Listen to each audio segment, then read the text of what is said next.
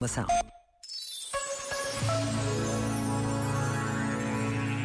A pobreza existe, tem rosto e nome, mas muitas vezes é afastada para longe de nós numa tentativa de conseguir que, à força de ignorada, possa ficar desaparecida.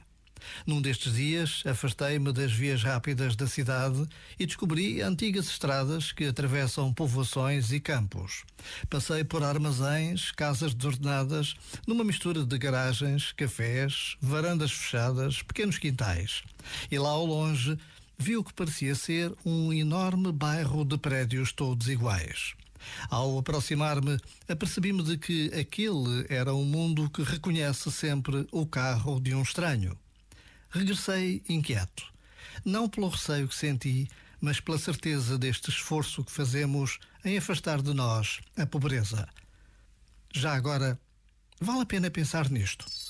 Este momento está disponível em podcast no site e na app.